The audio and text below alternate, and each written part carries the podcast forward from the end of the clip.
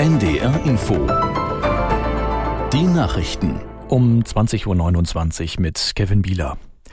Bundeskanzler Scholz hat erneut mit Israels Ministerpräsident Netanyahu telefoniert. Er warb dafür, die Menschen im Gazastreifen besser zu versorgen und schlug dazu Feuerpausen vor. Aus Berlin Markus Sambale. Die Forderung nach Feuerpausen ist zwar recht diplomatisch formuliert, doch wenn der Bundeskanzler von einer dringenden Notwendigkeit spricht, dann ist die Botschaft klar. Kanzler Scholz bekräftigt damit das, was auch der Sicherheitsrat der Vereinten Nationen vor ein paar Tagen verlangt hat, nämlich dass Israel die Angriffe auf Ziele im Gazastreifen für eine bestimmte Zeit unterbrechen soll. Im Gespräch mit Scholz verwies der israelische Regierungschef Netanyahu auf israelische Bemühungen, Zivilisten im Gazastreifen zu schützen. Diese Bemühungen würden aber von der Hamas konterkariert. In mehr als 400 Orten der Ukraine ist nach Angaben des Energieministeriums der Strom ausgefallen. Bei russischen Angriffen in der südlichen Region Odessa sei eine Energieanlage getroffen worden. Rettungskräfte, die Verletzten in einem Dorf helfen wollten, gerieten in einen weiteren Raketenangriff. Dabei wurden nach ukrainischen Angaben zwei Sanitäter getötet und weitere verletzt. Auf einem Bundesparteitag in Augsburg hat die Linke ihr Europawahlprogramm beschlossen. Die Delegierten verabschiedeten das mehr als 80 Seiten umfassende Papier mit breiter Mehrheit. Aus Augsburg Cornelia Kirchner. Der Parteitag korrigierte nach Beratungen die Forderung zum Mindestlohn im Wahlprogramm. Statt auf 14 Euro soll er in Deutschland auf 15 Euro steigen. Das wären drei Euro mehr als heute.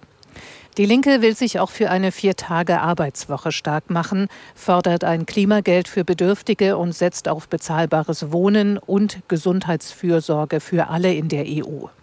Das Geld für den nötigen Umbau und Investitionen soll unter anderem aus höheren Steuern für Reiche und Unternehmen kommen.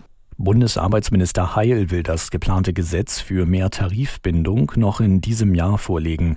Der SPD-Politiker sagte auf dem Juso-Bundeskongress in Braunschweig, es werde dafür sorgen, dass zumindest öffentliche Aufträge des Bundes nur noch an tarifgebundene Unternehmen gehen. Der Wandel in der Arbeitswelt müsse fair ausgehandelt werden.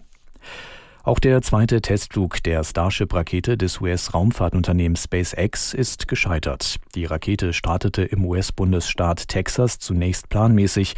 Nach der Trennung explodierte offenbar die Antriebsstufe. Die obere Einheit flog weiter, musste aber wenig später wegen Problemen gesprengt werden. SpaceX-Gründer Musk will mit dem Starship bemannte Missionen zum Mond und später auch zum Mars möglich machen. Das Wetter in Norddeutschland, dichte Wolken und zeitweise Regen, im Oberharz und Ostvorpommern teils mit Schnee, Tiefstwerte 7 bis 1 Grad. Morgen viele Wolken, vielerorts Regen bei maximal 8 bis 12 Grad. Die weiteren Aussichten, am Montag kaum Auflockerungen, oft regnerisch, regnerisch 8 bis 11 Grad, am Dienstag wolkig mit Schauern 6 bis 8 Grad. Das waren die Nachrichten. NDR Info Hintergrund.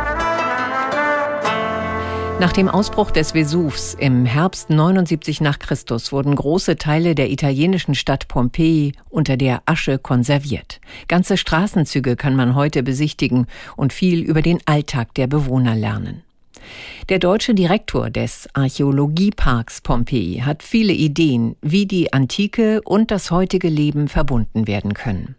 ARD-Reporterin Elisabeth Pongratz hat mit ihm einen Rundgang gemacht. Über Metallleitern geht es zu den Ausgrabungen in Pompeji. Buongiorno. Buongiorno. Direktor Gabriel Zuchtriegel macht sich selbst ein Bild vor Ort, überlegt mit den Mitarbeitern, was hier vor fast 2000 Jahren passiert sein könnte. Ein ganzer Häuserblock war in den 80er Jahren freigelegt worden, doch das Dach darüber war nur provisorisch. Nun kommt ein neues mit hängenden Brücken. So können die Besucher auf die Räume hinunterblicken und den Alltag von damals heute plastisch erleben. Hier gehen wir zum Beispiel in den Stall. Hier wurden auch Skelette von Eseln gefunden. Und hier auf der anderen Seite vom Garten, da sehen wir Mühlsteine, die so sanduhrartig aussehen. Also da mussten die Esel im Kreis laufen den ganzen Tag, malten Getreide und daneben